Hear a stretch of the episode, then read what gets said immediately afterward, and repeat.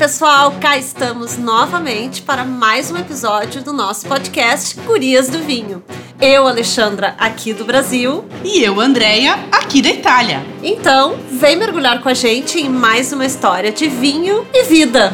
Gurias, nosso propósito é divulgar a cultura do vinho e apresentar mulheres que atuam nesse segmento e fazem sucesso nele, seja como agrônomas, enólogas, sommeliers, jornalistas, blogueiras de todas as idades, ou simplesmente boas histórias de mulheres que gostam de vinho. E é claro, né? Não sei se tu concorda, Andréia, mas nosso propósito também é beber bons vinhos e se divertir, certo? Certo! No episódio 1 do Gurias do Vinho, a gente conheceu o projeto da Daisy e da Michelle, que estão percorrendo o Brasil para conhecer 100 vinícolas diferentes. Se vocês aí que estão escutando não ouviram, vale a pena, vai lá no Spotify e dá uma olhada. Episódio 1 uma super viagem de carro e muitas dicas de vinícolas e vinhos pelo país que vão te surpreender, tenho certeza. E se viajamos pelo Brasil no episódio anterior, dessa vez nós vamos dar uma volta pela Europa, na Itália, da minha amiga e parceira Andrea De Bon. Vamos lá? Mas Antes de a gente percorrer a minha bela Itália, a nostra bela Itália, vamos a alguns dados bem interessantes. Escutem só, gurias. Uma pesquisa da Wine Intelligence, que é uma empresa mundial responsável por pesquisas e insights sobre consumidores de vinho, apontou que a maior parte das compras de vinhos do Velho Mundo, vocês lembram, né, o que é Velho Mundo? Se não, acesse o podcast número 1 um da nossa série. São feitas por mulheres e que elas representam 55% dos consumidores frequentes. No Brasil, não há estudos semelhantes, porém, temos razões para acreditar que por aqui as mulheres se tornam cada vez mais relevantes no mercado do vinho. Verdade. E olha só um outro dado bem interessante também da Wine Intelligence. A faixa etária dessas consumidoras é de 18 e 35 anos. São gurias que gostam de vinhos e que têm interesse em saber o que estão bebendo, as uvas, a região, né? E para isso elas fazem cursos, viajam com as amigas para roteiros de anoturismo. Reparem, gente, quando vocês tiverem a oportunidade de passear por uma região vitivinícola, né, um, fazer um passeio de anoturismo, a quantidade de mulheres, de grupos de mulheres se divertindo e curtindo esses lugares, brindando, né, aproveitando. E tem mais, né, Ali? Segundo a Associação Brasileira de Sommeliers, a participação das mulheres em cursos de formação representa 50% dos alunos. Além disso, elas têm consumido cada vez mais vinhos. Enquanto o parceiro aposta na cerveja, elas preferem uma taça de vinho. Será mesmo, Ali? Pois é, eu, eu não sei. Eu também vejo os homens bebendo, curtindo cada vez mais o vinho e menos a cerveja. Mas ainda tem muita gente curtindo e tem perfil público para todas as bebidas. Tem, mas, com certeza, com é, certeza. Sem as mulheres, o mundo do vinho perderia seu brilho. Vocês concordam? A frase não é minha, gente. É da famosa crítica e escritora inglesa Jancis Robinson, que diz que esta é a década da feminilidade do vinho. Bom, então, Alexandra, vamos ao nosso mergulho no mundo do vinho deste episódio? Simbora lá, tibum! Mas antes, o brindezinho, né? Tchim, tchim! Tchim, tchim! Então, vamos lá nós. Mergulho na Itália da Andrea nesse episódio. Primeiro, Andrea, conta aqui pra gente, pras gurias que estão nos ouvindo, onde tu tá morando aí na Itália, né? Que parte da Itália e como tu foi parar por aí. Bom, quem me conhece sabe que eu, eu sempre tive uma ligação muito forte com a Itália, né? E não por ser descendente de imigrantes, mas também por apreciar os vinhos e a história desse país. E foi através da revista Bom Vivant, da qual eu sou editora, que eu acabei tendo a oportunidade de viajar para as principais regiões vitivinícolas da Itália. E elaborei diversas reportagens uh, sobre essas regiões, e uma delas, inclusive, uh, em 2015, a qual eu tenho muito orgulho de dizer, uh, recebeu um prêmio internacional de jornalismo. Então eu acabei fazendo muitos amigos, né, por aqui e todos eles relacionados ao mundo do vinho de certa forma. E no ano passado, meu marido recebeu uma proposta da empresa a qual ele trabalha para se transferir para um país da Europa para trabalhar por um determinado período. nós tínhamos diversas opções, né? Tínhamos três países aí para escolher. E aí a gente acabou, acabou optando pela Itália justamente por eu ter esta ligação com o país e por ser o maior produtor de vinhos do mundo. Uh, nós acabamos, enfim, como família, aceitando esse desafio. E aí pegamos a nossa mala e a nossa cuia, como nós falamos no Rio Grande do Sul, né? E, e nos transferimos para cá. Na verdade, vão ser, a princípio, dois anos. Então, vão ser dois anos no qual eu vou uh, focar os meus, os meus estudos, as minhas viagens e todo o meu trabalho como, como jornalista para produzir conteúdo sobre, sobre a Itália. E quando eu digo produzir conteúdo, né, Ali? É para Bom Vivan, é para o nosso podcast aqui e é para lá para o nosso Instagram, o arroba Gurias do Vinho. E Andréia, com tanto vinho, vinho, vinho aí na tua vida, o marido gosta de vinho? Gosta do vinho italiano? Gosta, meu marido gosta muito de vinho. Do vinho, inclusive, ele sempre conta uma história que antes de me conhecer, ele só bebia cerveja. Ele não gostava de vinhos. E aí, com a minha pedagogia feminina, eu fui apresentando um vinho, apresentando outro. E hoje ele é todo do vinho e é um super apreciador do vinho e ama os vinhos italianos. Eu acho até que deveriam deveriam fazer uma pesquisa nisso, porque eu acho que a mulher é uma grande influenciadora do casal que traz o vinho. Às vezes é o marido, mas muitas vezes eu tenho certeza que é a mulher. Porque ela não vai querer tomar a é. garrafa sozinha, acaba dividindo e o marido vai entrando na onda. Mas. É isso aí.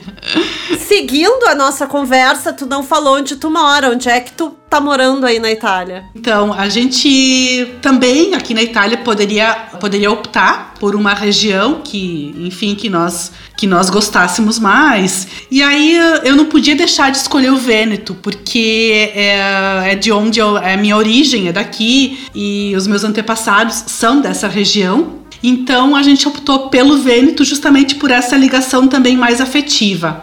E eu moro numa cidade chamada San Donari Piave, que é na província de Veneza. Então eu costumo dizer assim que não é por nada, assim, mas é que Veneza hoje é, é o jardim da minha casa, né?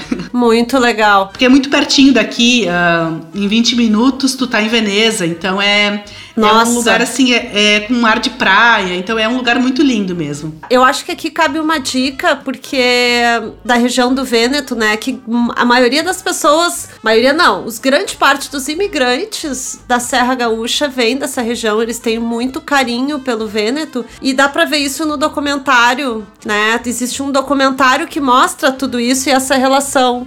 E o nome deste documentário é, porque eu tô esquecida, Legado italiano. Legado italiano. Tava no Netflix, a não sei se ainda tá, mas se vocês tiverem a oportunidade, vale a pena conferir, porque conta a história desses imigrantes aí da Serra Gaúcha e a relação Isso. com o Vêneto. Inclusive, algumas das grandes vinícolas brasileiras, os proprietários têm origem aqui no Vêneto. Por exemplo, a, a família Salton, que é uma grande produtora de vinhos e espumantes. Eles têm origem numa cidadezinha muito próxima aqui da minha casa. Uhum. Então, que é justamente na região do Prosecco italiano. Então, eu acho que tem algumas, algumas ligações também, por isso que nós hoje somos grandes produtores de, de vinhos. Tem, tem todo um, um legado italiano, justamente o vinho é um dos legados italianos. Enfim, né, Alexandre, é isso. Sabemos que a Serra Gaúcha tem essa ligação forte com o Vêneto e com o vinho. E qual é a tua relação com o vinho? Como se,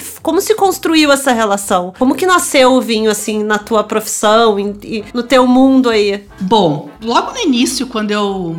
Uh, não sei se eu já te falei isso, né, Ali, mas uh, logo, não sei se tu sabe, assim, quando eu comecei a estudar jornalismo, tu sabia que eu já fui uma princesa? Pois é, tu andou me contando isso, achei engraçado. Mas o pessoal aí da Serra Gaúcha, eu sempre tô que eu conheço uma guria, ela já, já, já participou, já foi princesa, né? De um concurso, é. Então, a gente tem, principalmente na Serra Gaúcha, tem. Isso é cultural, que é, são esses concursos que elegem as soberanas das festas. E em 2002 eu acabei sendo eleita princesa da Festa Nacional da Vindima, que eu sou de Flores da Cunha, então eu fui a princesa da maior festa da cidade, que é a Festa da Vindima.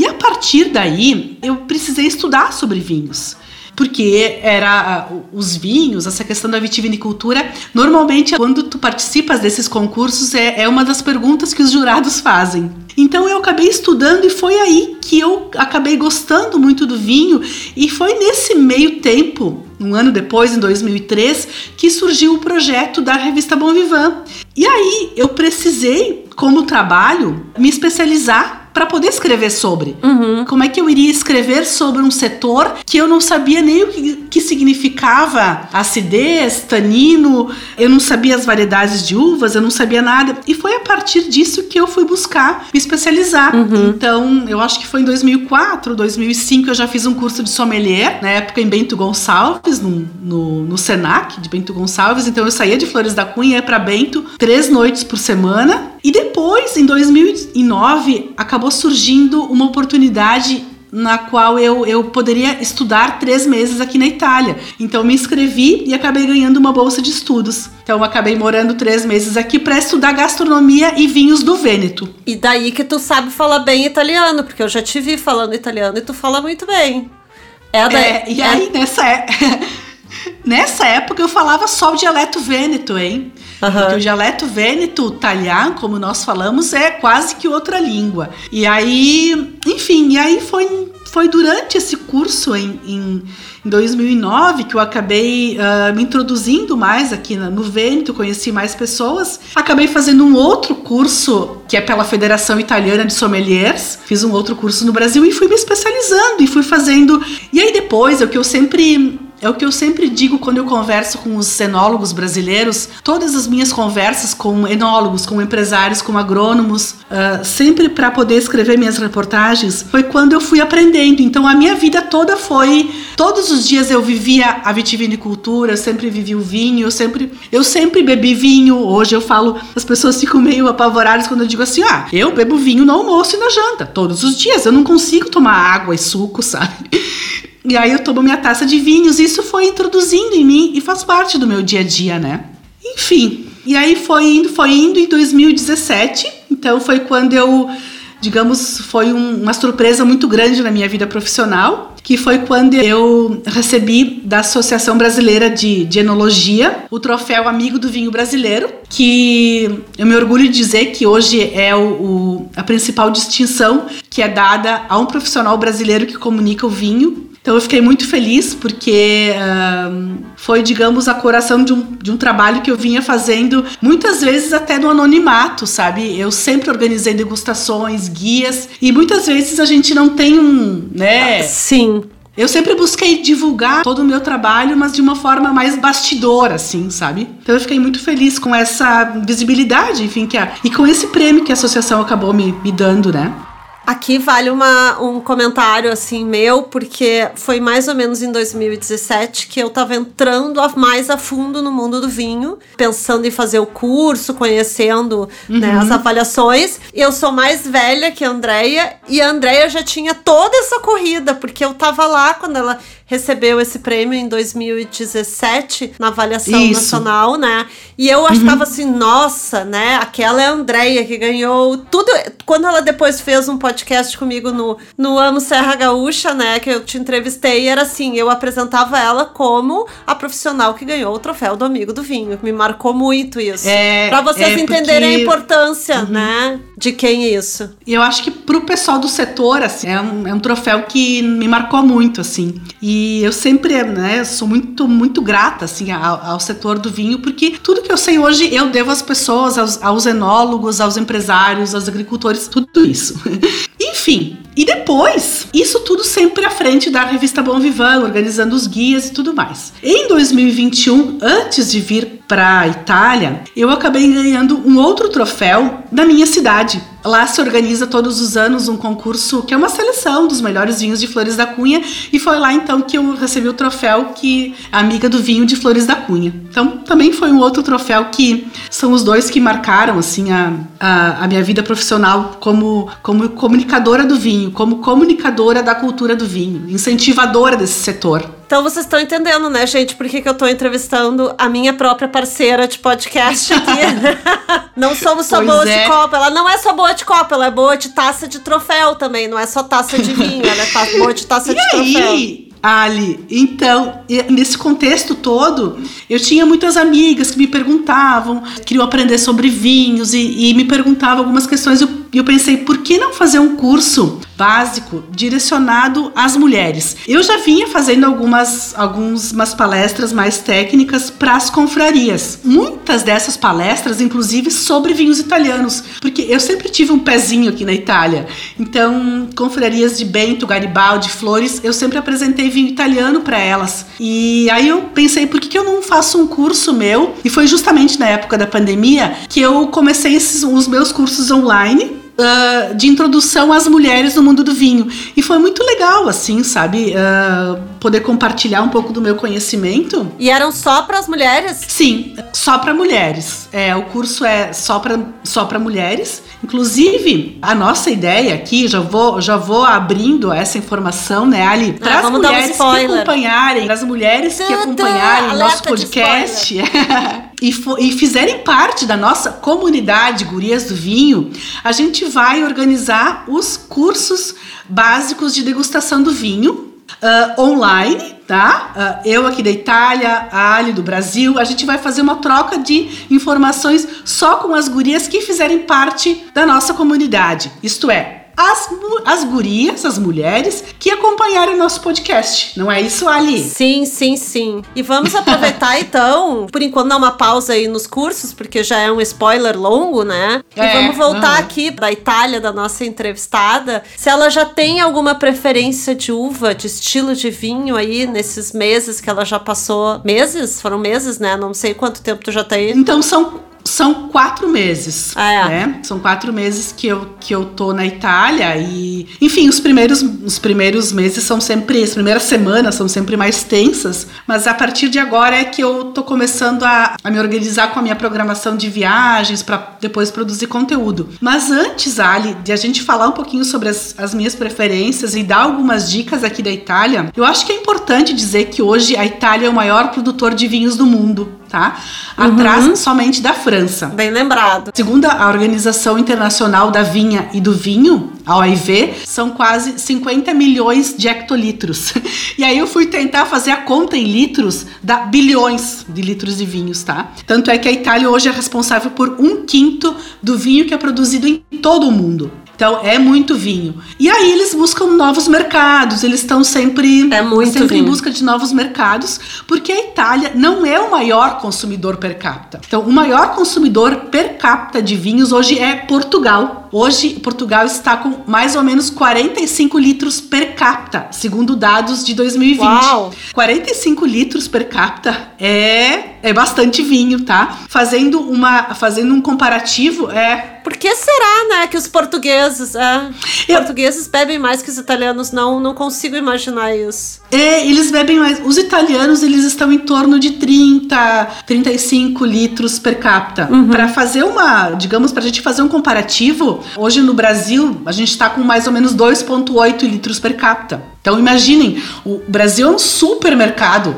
né? Uhum. É um mercado que todos os países, grandes produtores uh, de vinho, eles estão em busca tá? E porque Tem tu imagina, nós somos mais de 200 milhões de pessoas, muita é. gente. Então é, é, são muitas mulheres, muitos homens, jovens uh, que a gente pode pode captar como consumidor consciente de vinhos. Isso é sempre importante a gente falar, né? Na Itália, enfim, uh, saindo um pouco dos dados, eu acho que cada, cada região aqui da Itália ela tem as suas belezas. Enfim, cada uma tem os seus vinhos típicos, a sua gastronomia, enfim, o seu dialeto próprio. E aqui por exemplo, no Vêneto, onde eu, onde eu, onde eu tô morando, existem vários tipos de vinhos que eu tenho certeza que muita gente não nunca provou. Por exemplo, um deles que eu conheci logo que eu cheguei aqui e é o vinho que eu tô atrás de mais de mais informações e tentando provar ele de diferentes formas de elaboração, se chama Raboso. O nome é muito estranho, mas é um vinho muito bom e é um assunto para um outro podcast, que é por isso que eu tô reunindo essas informações. Raboso é uma uva? É o nome do estilo? Não, não. Raboso é o nome de uma uva. É o nome de uma uva. Ah, tá. É o nome de uma uva que ela é aqui do Vêneto, justamente nessa zona onde eu moro, que é um território eh, chamado uh, La Zona del Piave, que é onde é banhada pelo rio Piave, que pro Vêneto é como se fosse, né, uma benção.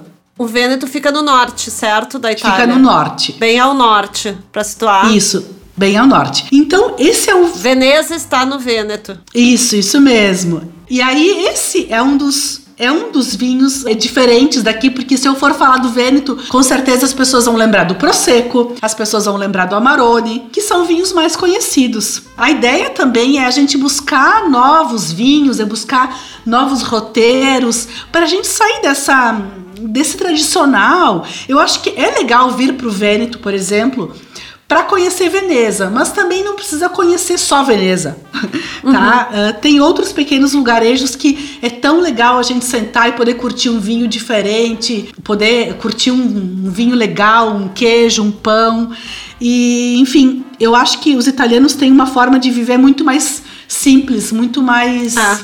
Enfim, é parte da cultura quando a deles, gente é quando a né? gente pensa em vinho e Itália, a gente vem para todo mundo Toscana, né? Aquelas imagens uhum. dos filmes da Toscana, né? Mas eu uhum. acho que a Itália é muito além. O vinho na Itália é muito além da Toscana. Uhum. Toda, toda a Itália respira muito vinho, né? E às toda. vezes não precisa uhum. ir a uma vinícola para respirar esse vinho, porque todos os lugares fazem questão. Eu acho que isso é uma coisa com toda a Europa, mas a Itália é muito de tu, de tu é. estar naquela região e tomar o vinho daquela região né? Uhum. Não, não, não, não vou estar. Tá, eu não vou estar tá no Vêneto e vou estar tá, tá tomando um Barolo, certo? É, eu, é, eles têm, eles têm muito isso, é. De provar o vinho da sua região. Mas eu acho que quando a gente fala também em. Agora falando em, em enoturismo, os brasileiros buscam muito a Toscana, porque é a região mais famosa. E ela é, de fato, uma região muito linda tá? É muito linda mesmo. Mas tem duas regiões que são belíssimas para fazer no turismo aqui na Itália. Uh, uma delas eu sou mega fã, tá? Que é o Piemonte. Hum, que é, um, ouvi, que é, um, é. uma região uh, que fica mais próxima da França. Eles são muito famosos pelos vinhos Barolo, pelo vinho barbaresco, por esses vinhos mais encorpados, né? Com uma personalidade mais forte e por uma gastronomia também de muita personalidade. Tem lá pode se comer umas carnes muito boas, também risotos maravilhosos, porque o Piemonte é a região maior produtora de arroz da Itália. Então é, é muito legal e tem um enoturismo fantástico, assim, com os lugares maravilhosos. E outra região que eu também sou muito fã é a Sicília. É lá no sul da Itália, que é a ilha italiana belíssima, famosa no mundo inteiro e que também nos brinda com maravilhosos vinhos. Enfim, é muita coisa, muita coisa por Tem aqui pra gente coisa. conhecer e desbravar juntos. A Sicília tá na minha lista, na minha wish list, né? E a gente já pode começar aí, organiza umas pras gurias pra Sicília, uma viagem enoturística aí, já começa pela Sicília, né? Quem sabe aí, vamos Nossa, lá seria... fazer um roteiro cheio de histórias e bons vinhos aí. Seria fantástico, assim.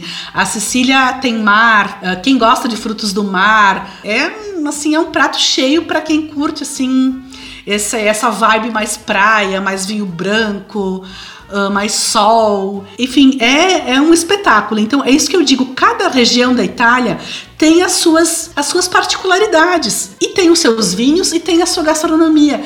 Então, a gente poderia uh, passar meses aqui na Itália viajando para conhecer no turismo e ainda assim não consegue conhecer tudo. Já comecem a mandar lá no Instagram, por é. favor, Andréia, faça o nosso roteiro, por favor, faça o nosso roteiro, né? A gente começa e... a guardar os contatos, né, lá no Gurias do Vinho e já vai organizando. E quem sabe a gente não vem, não vem pra cá, né? As, quem acompanha o nosso podcast, quem, fa, quem faz parte da nossa comunidade, Gurias do Vinho, nossa, esse nosso grupo tão especial que eu tenho certeza que a cada dia vai crescer mais, a gente não faz umas viagens, começa pela Serra Gaúcha, depois vem aqui pra Itália, enfim, e aí pode mergulhar, fazer um mergulho na nossa nessa cultura do vinho fantástica que une que une Brasil e Itália, como é o nosso projeto, né, Ali? Então tá, vamos lá então a mais um brinde, planejamento, viagem à Itália com as gurias do vinho. Opa, tchim! Agora nós vamos às perguntas clássicas do Gurias do Vinhos, que tem sempre por daqui, só que quem vai responder dessa vez é a Andrea. Andrea, bebi, gostei, indico. Qual é a tua dica atual aí de, de estilo ou de vinho para beber que tu indica para as gurias? Bom, então hoje eu vou dar para as gurias Eu não vou hoje dar uma dica de vinho da Toscana, do Vêneto. Eu vou indicar uma região a qual eu visitei recentemente aqui na Itália. Se chama Colho, que é um território localizado dentro eh, da região Friuli Veneza Giulia, que fica aqui pertinho do Vêneto, que é um pouco mais ao norte assim da Itália e fica lá na divisa com a com a Eslovênia, para quem quiser olhar no mapa, né? É uma região também uhum. muito legal para fazer enoturismo, porque eles têm um enoturismo assim mais, mais voltado à natureza. Voltando ao vinho, é uma uhum. região de excelentes uh, vinhos brancos e uma dica é a gente provar um vinho chamado Friulano que é uma variedade local, tem uma fresqueza, mas também tem, tem toda uma, enfim, uma mística por trás, porque é, é um vinho ao mesmo tempo leve, mas que a gente pode harmonizar com um prato um pouco mais, um pouco mais pesado, assim. Então é, é a minha dica, é um, é um vinho do Friuli, elaborado com a variedade a variedade Friulano. Andréia, e essa região do Friuli seria a tua dica de destino viagem, de vinho viagem aqui para nós no Gurias do Vinho? Sim, Ali, eu vou seguir pelo Friuli. É uma região bem pouco explorada pelos brasileiros que gostam de beber vinho, mas é um destino muito lindo. Dá pra gente fazer passeio de vespa, inclusive eu já fiz, é muito legal, bicicleta, cavalo. E para quem gosta de história, Há vários lugares no Friuli onde se pode recordar a Primeira e a Segunda Guerra Mundial, porque o Friuli foi uma região da Itália muito atingida principalmente na Primeira Guerra Mundial. Então eles têm vários monumentos e eles têm algumas áreas que hoje eles contam a história dessa época, que no fundo ela tem é, foi triste para a humanidade, mas eles acabaram juntando um pouco o turismo, quem gosta de, enfim, gosta de história. E também é dessa região região que são conhecidos alguns dos prosciutos mais famosos aqui da Itália. Inclusive, um deles é muito conhecido mundialmente, que chama prosciutto di San Daniele. Anota aí, quem gosta dessa iguaria. Então, a região do Friuli. A gente ouve muito falar dos, dos prosciuttos de Parma, né? E, e eu não tinha, não sabia desses da, da região do Friuli. Pois é, então é uma região, eu diria que é, o prosciutto de San Daniele, famosíssimo assim, uhum. assim na, na Itália, e a gente não acaba não conhecendo, acaba realmente conhecendo o prosciutto de, eh, de Parma. E, e, então por isso que eu acho que é uma região que merece muito ser conhecida pelos brasileiros. Que nem eu nunca bebi um vinho do Friuli. Será que tem aqui no Brasil para vender? Tu indica algum? Eu acho que assim, é uma região, inclusive eu já, eu já andei pesquisando sobre isso para poder escrever minha matéria sobre o Friuli. Uh, não tem tanta opção quanto tem vinho da Toscana e do Vêneto, por exemplo. Mas tem várias importadoras que trazem. Então, se a pessoa tiver interessado em conhecer, vai para o site de alguma, de alguma importadora, vai lá na região Friuli. Uma dica para degustar um vinho diferentão, assim, também é um Ribola Gialla, que é o nome de uma uva, tá? É o nome do vinho também. Ou um vinho chamado Colho, Colho, que é da região do Colho, que é esse território que faz parte do Friuli, que é um blend de uvas brancas, tá? Locais. Bem interessante. Então, ou Sauvignon Blanc também, dessa zona toda do Friuli. Então é só entrar no site das importadoras e ir lá buscar país, região e aí tentar provar um vinho dessa região que eu acho que merece ser conhecida pelos brasileiros. E pelas gurias do vinho, né? Certo. E já que estamos aqui falando da Itália, eu pensei em trazer um termo bem italiano para o nosso vocabulário do vinho deste episódio. E a palavra é prosecco. Conta, Andréia, pra gente, pras gurias, espumante e prosecco. Qual é a diferença, tanto para quem elabora quanto para quem aprecia um bom prosecco e espumante, nós no caso? Aí a gente já, né, ali é importante, acho que é, é eu acho que é, é, fundamental essa questão do prosecco, espumante, enfim, prosecco é um espumante. Uhum. Não é que sejam duas coisas diferentes, tá? Tá. O prosecco é elaborado com a uva glera, que hoje ocupa praticamente 90% dos parreirais aqui de uma determinada região do Vêneto, que é a província de Treviso, que é aqui bem pertinho da minha casa e arredores. Então, até 2009, essa variedade, essa casta, essa uva era conhecida como Prosecco. Mas aí, como estava gerando uma certa confusão entre o produto e a matéria-prima, fez com que o conselho de regulador, enfim, da denominação de, de origem deste produto trocasse, trocasse o nome da uva e colocasse o nome de Glera. Então foi nesse mesmo ano que também se estabeleceu uma DOTD, que é uma denominação de origem controlada e garantida, então delimitando que uh, naquela zona se elaboraria um prosecco superior elaborado com a uva Glera e que ela uh, teria esse selo de OTD. Então, o Prosecco é um espumante, só que é um espumante de uma determinada região da Itália. Em resumo, Prosecco do Vêneto. Tá. É, mas assim, Prosecco só Prosecco só se elabora com a uva Glera, certo? Eu não posso certo, elaborar um prosecco elabora... com outra uva que não a Glera. Eu ouvi falar isso, porque eu ouvi falar isso de um produtor da Serra Gaúcha que disse: tem muita gente elaborando prosecco com outras uvas que não são a Glera. O prosecco original italiano é com a Glera. Isso mesmo, é com a Glera. É. Tem muito produtor no Brasil que elabora, né? Que também plantou a uva Glera, tá? Prosecco. Inclusive é um digamos, é uma discussão que uh, a gente não vai entrar no, no mérito, enfim, né, no nosso podcast, mas ele de fato só poderia ser utilizado o nome Prosecco uh, de um produto que fosse elaborado nesta região da Itália, nesta região do Vêneto em específico. Só é elaborado com a uva glera, né? Na maior parte do produto, no caso, porque, uh, de acordo com a regra italiana agora desta, desta região, eles já têm, 2020, eles inseriram nessa denominação de origem controlada e garantida um novo produto, que é um Prosecco Rosé, no qual se pode fazer com uma pequena porcentagem de Pinot Noir para dar a coloração. Importante falar, eu acho que não lembro se eu não, eu não tô lembrada se tu falou que o Prosecco ele é elaborado pelo método Charmat, né? Isso, é elaborado pelo método Charmat, Charmat mais longo, e não existe, assim, uma atual lei que proíba outros produtores de usarem a palavra Prosecco fora da Itália. Será que existe? Porque, assim, ó, uh... existe champanhe que hoje tu não pode usar, por isso que a gente falou espumante, de repente mudou, né? A gente aprendeu a vida toda que era champanhe, champanhe. Daqui a pouco todo mundo começa a falar espumante, espumante. E aí só agora eu entendo que a gente não pode falar champanhe, porque a champanhe é uma região da França e só lá que se elabora champanhe. Aqui a gente elabora espumante. Assim que nem na Espanha, uhum. cava, eles fazem a, a cava é a palavra uhum. deles. Eu não posso usar cava pro meu espumante. E eu achei que Prosecco também era da Itália. Eu não posso. Uhum, é, o Prosecco uhum. é, significa Itália, então eu não posso usar, mas a gente usa a palavra Prosecco, né? É, então. Uh nós não, digamos, o Brasil não poderia usar a palavra prosecco, uhum. mas muitos produtores usam. O que, que eles dizem? Que prosecco é o nome da uva. Uhum. então por isso a confusão, sabe?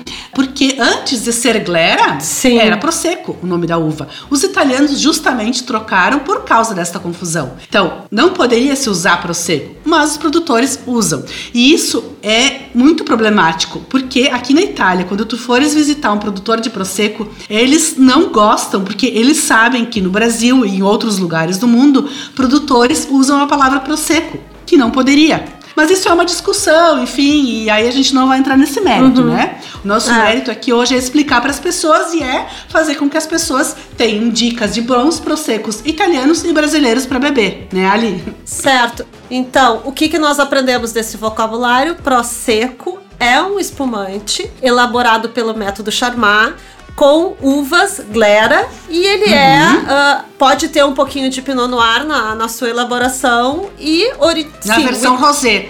Ele é na versão é, rosé. Na versão rosé. Ah, tá. E ele é da Itália, certo? Ele é uma bebida italiana, mas que o termo tu pode elaborar um prosecco no Brasil, tu pode elaborar um prosecco onde tu quiser, mas, uhum. assim, a, as regras dentro do mundo do vinho sugeririam que tu não usasse a palavra prosecco e se usa. Então, aprendemos isso é. hoje. E eu trago uma coisa muito legal que eu ouvi num, num, num, daqueles que a gente se encontrou numa feira do Wine South America, que alguém deu uhum. uma palestra e falou que o Brasil tá crescendo tanto e ficando tão famoso com seus espumantes que ele sugeria que a gente tivesse um nome para o nosso espumante. Que eu acho bem legal, porque se a Itália tem o Prosecco, a Espanha tem a Cava, a França tem o champanhe. Qual é o nome do espumante do Brasil? Eu achei isso legal, né? Mas ainda não temos. Tomara que um dia a gente tenha um nome bem legal, assim, bem a cara do Brasil. Pois vamos é. vamos encerrar. Enfim. É, vamos encerrar aqui com um último brinde esperando aqui que todos tenham gostado desse episódio. A Itália não, a Itália não morre aqui, gente. A gente ainda vai falando não, muito não, da não, não. Muito da Itália. Hoje a gente se aprofundou mais na região do Friuli, mas quem sabe em breve a gente não tá aí viajando pra, junto com a Andrea para Sicília, fazendo outras viagens aí, porque eu sei que ela tem muita coisa programada para fazer o ano inteiro já. E não deixem de compartilhar, né? Se vocês gostam desse, gostaram desse conteúdo, estão curtindo o Instagram, o podcast, não deixe de compartilhar esse Gurias do Vinho com quem adora vinho, viagem e um bom papo. Certo, Andréia? Então, gurias, brindem com a gente, acessem o nosso perfil no Instagram, ouçam o nosso podcast, compartilhem com as gurias o nosso conteúdo que nós temos muito prazer em fazer. Até o próximo mergulho na taça no mundo do vinho. Tchim, tchim, Alexandra. Tchim, tchim, Andréia. Saúde. Saúde.